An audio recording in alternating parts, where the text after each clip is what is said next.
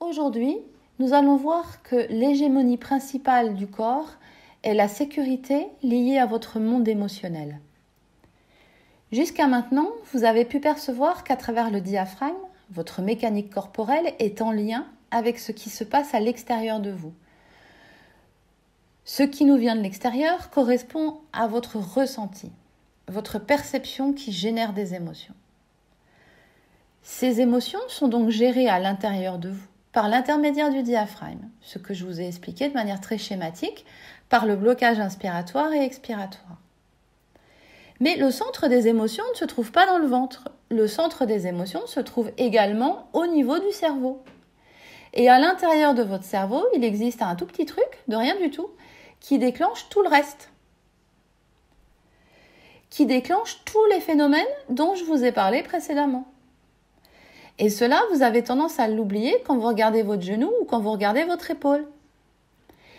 Vous avez dans les profondeurs de votre cerveau une partie qui s'appelle le cerveau archaïque, cerveau reptilien, qui est le cerveau de la survie. C'est un cerveau assez basique qui fonctionne de manière très simple. Son leitmotiv est quand j'ai peur, je dois soit fuir, soit me paralyser sur place pour ne plus attirer l'attention sur moi, soit attaquer voilà ces trois réactions et il n'est pas question qu'il fasse dans le compromis. Au-dessus de lui, il existe le cerveau limbique, qui est le cerveau émotionnel, et encore au-dessus, le cerveau pensant, le cortex, celui que vous connaissez le mieux et qui vous permet de penser. À l'intérieur du cerveau, il y a un tout petit truc, une petite glande qui s'appelle l'amygdale cérébrale. C'est cette amygdale cérébrale qui est en fait le signal d'alerte on peut prendre une comparaison imagée pour mieux vous la présenter.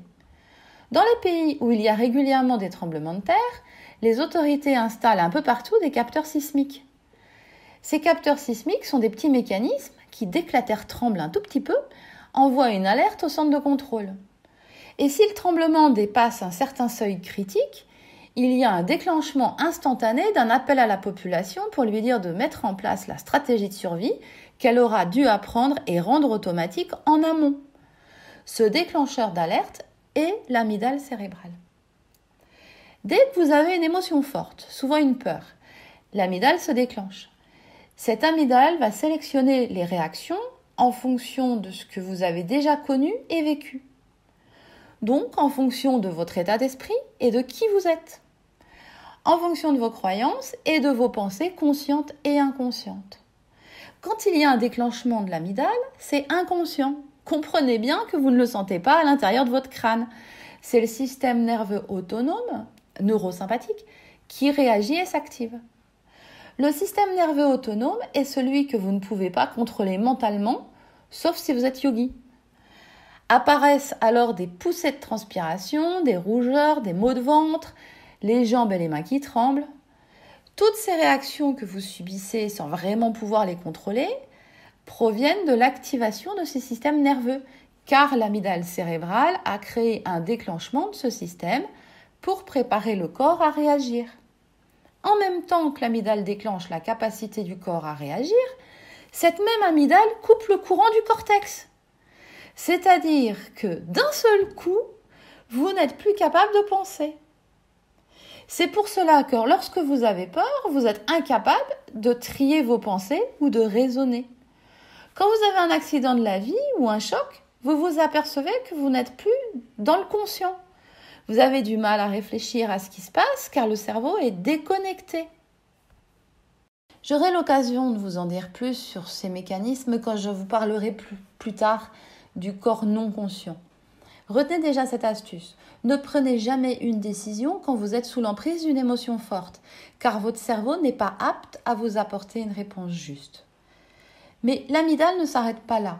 Elle déclenche également le médiateur de la peur qu'on appelle l'adrénaline.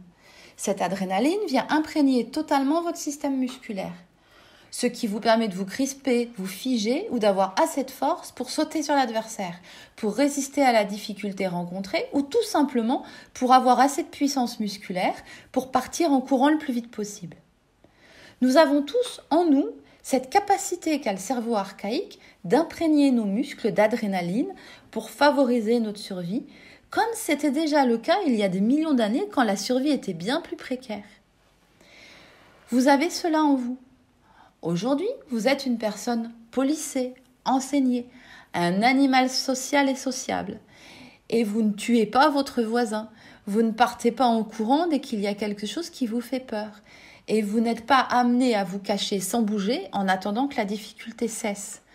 Votre corps s'imprègne donc d'adrénaline, mais au final, il ne se passe pas grand-chose. Pourtant, cette adrénaline est bien présente dans vos muscles et elle génère une crispation de tout votre corps qui vient se rajouter à toutes les tensions que nous avons déjà vues, comme l'enraidissement musculaire lié à l'encrassement et le raccourcissement lié aux hégémonies et aux besoins d'adaptation du corps aux différentes pressions. Ceci veut dire que les personnes qui vivent en permanence avec au fond d'elles-mêmes des pensées et des croyances remplies de peur vont régulièrement activer ce système de protection et libérer fréquemment de l'adrénaline dans leurs muscles. On peut voir alors des schémas de peur imprégner vos chaînes musculaires que vous vous trimballez toute votre vie. Ceci entraîne des tensions dans les épaules, des tensions dans le dos, dans la nuque, car cette imprégnation augmente le travail de la suspension hydropneumatique et amplifie les effets négatifs. De par le simple fait que nous sommes des humains, avec toute notre histoire personnelle et celle de notre lignée, mais également en raison de toute l'histoire de l'humanité, il n'y a pas beaucoup d'humains qui ne sont pas touchés par la peur du rejet, la peur de l'abandon, la peur de la souffrance, la peur de la mort. Nous avons tous des peurs qui se promènent dans notre inconscient. Ces peurs font partie de notre travail d'humain, de vivre ces émotions et d'arriver à les transcender pour les faire évoluer. Tout cela est naturel, mais vous devez savoir en tenir compte pour comprendre votre corps et reconnaître l'importance de ce qu'il vous donne comme aide au lieu de vous considérer comme sa victime. Tout cela a un impact sur votre corps et vous ne pouvez pas le nier. Cela veut dire aussi que l'on ne peut pas non plus tout vous expliquer par la mécanique. Il n'y a pas que la mécanique ou la chimie du corps. Les thérapeutes expérimentés pourront vous dire que lorsqu'ils mettent en tension une chaîne musculaire pour l'aider à s'équilibrer, ils peuvent sentir qu'elle résiste, qu'elle ne veut pas lâcher, et qu'il y a quelque chose qui dépasse le simple muscle raide. Ils ressentent que c'est toute la peur de lâcher quelque chose qui s'exprime dans la chaîne musculaire. Parfois c'est une peur sidérante, immense ressentie lors d'un choc ou d'un événement vécu il y a des années qui est resté enquisté dans le corps. C'est pour cela qu'il y a des auteurs qui se sont penchés sur la symbolique du corps, sur l'expression de l'émotion verrouillée dans le geste et dans le mouvement. Il faut savoir que toute émotion qui n'a pas été vécue, c'est le corps qui la gère. L'être humain est devenu si éduqué, si polissé, qu'il peine à vivre ses émotions. Il sait en parler, mais refuse encore trop souvent de les vivre avec ses tripes. Le seul moyen de libérer une émotion n'est pas d'en parler, mais de la vivre vraiment de tout son cœur, de tout son corps et de tout son être.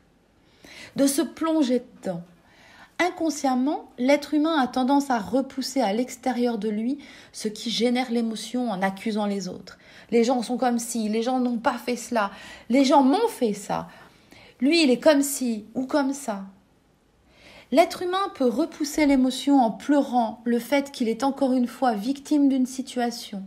Il va pleurer la rage et l'impuissance qu'il a envers la vie, son état de victime plutôt que l'émotion elle-même. C'est plus facile de vivre cela plutôt que de vivre vraiment l'émotion.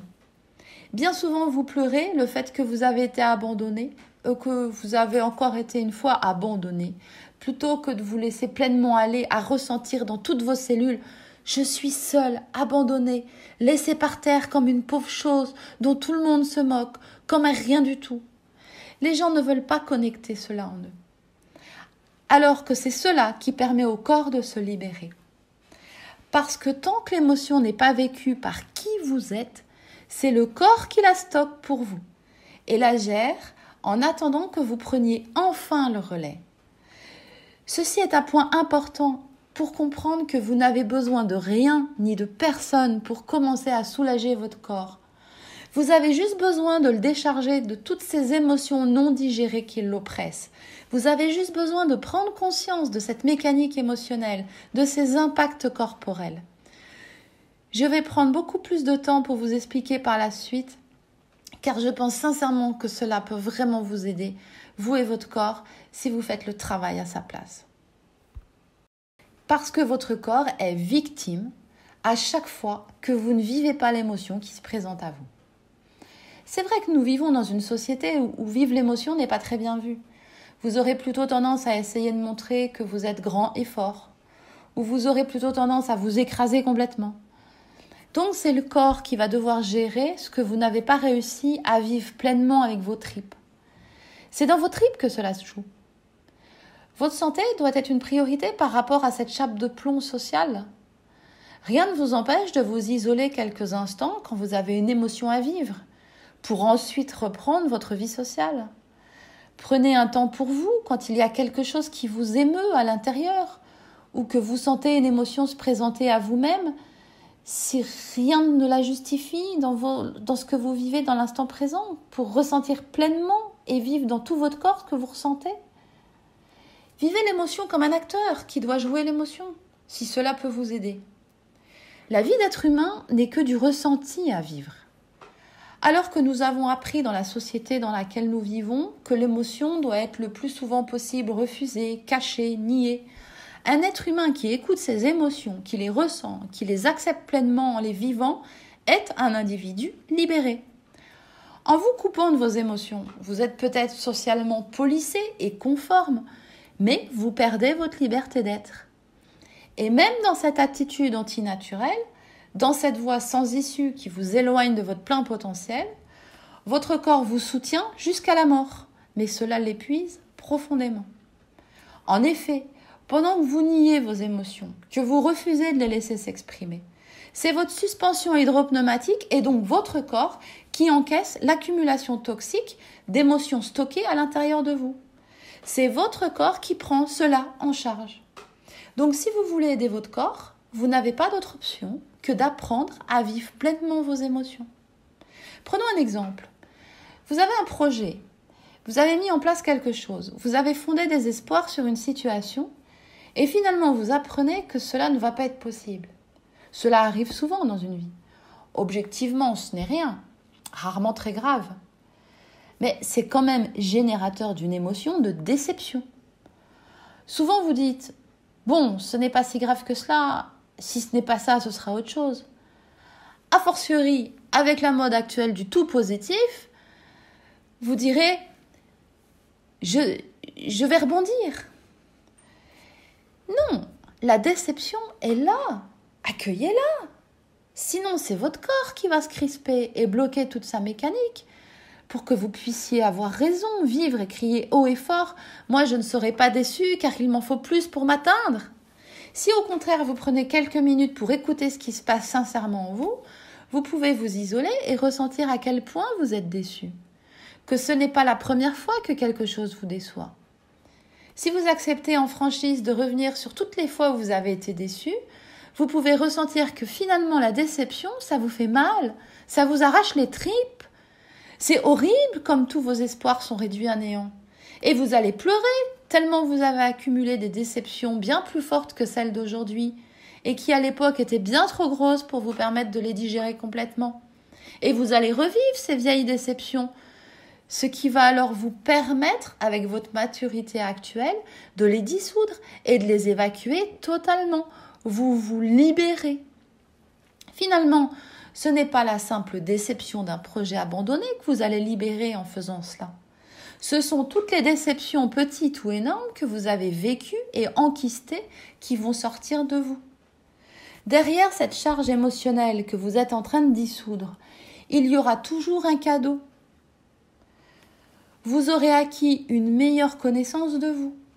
Vous allez découvrir qu'il y a quelque chose en vous qui va naturellement s'apaiser et se détendre. Vous aurez accès à une nouvelle prise de conscience, un nouvel élan, un regain d'énergie. Cela peut vous permettre de réaliser que le projet que vous aviez est juste pour vous et qu'il mérite d'être poursuivi mais que vous pourriez l'affiner, le proposer sous un autre angle de vue, modifier un détail, en arriver à la conclusion oui, bien sûr, je vais plutôt partir vers cela. Cela vous évitera de conclure votre expérience par ce sont tous des imbéciles, ou la vie est compliquée, ou je n'ai que des échecs, je suis nul et incapable. En faisant ce travail sur vos émotions, vous verrez plus cela comme une expérience positive pour repartir mieux armé, pour défendre votre projet différemment, que comme un échec. Vous aurez gagné en légèreté, en confiance et en enthousiasme. Mais tant que vous n'aurez pas fait le voyage en conscience de vivre vos émotions avec vos tripes, que vous n'en aurez qu'une perception cérébrale ou intellectuelle, vous ne pourrez pas ouvrir ce cadeau, ni comprendre ce que je vous raconte. C'est l'amygdale cérébrale qui déclenche tout cela. Il faut vous mettre à son écoute, c'est-à-dire que vous devez commencer à vous mettre à l'écoute de votre système nerveux autonome. Si vous sentez que cela serre un peu dans la gorge, que ça rougit un peu par-ci, que ça crispe un peu par-là, si vous sentez les tout petits signaux comme cela, c'est qu'il y a une émotion qui est là. Finalement, c'est cela le travail sur soi. Ce n'est rien d'autre. Nous sommes des êtres humains avec un corps posé sur la terre, pas des anges désincarnés flottant dans l'air. Être à l'écoute de votre corps et chercher à découvrir de plus en plus de parcelles de vous encore non conscientes afin de lui soulager la tâche, est à mon sens la plus belle démarche de développement personnel que vous pouvez lui offrir. Car tout ce que vous refusez de vivre, le corps va l'enquister sous forme de tension musculaire que l'on appelle les mécanismes de défense et les réflexes antalgiques. Si cette vidéo vous a plu, n'oubliez pas de liker et de vous abonner à ma chaîne. À très bientôt pour une nouvelle vidéo à propos des mécanismes de défense et les réflexes antalgiques de votre corps.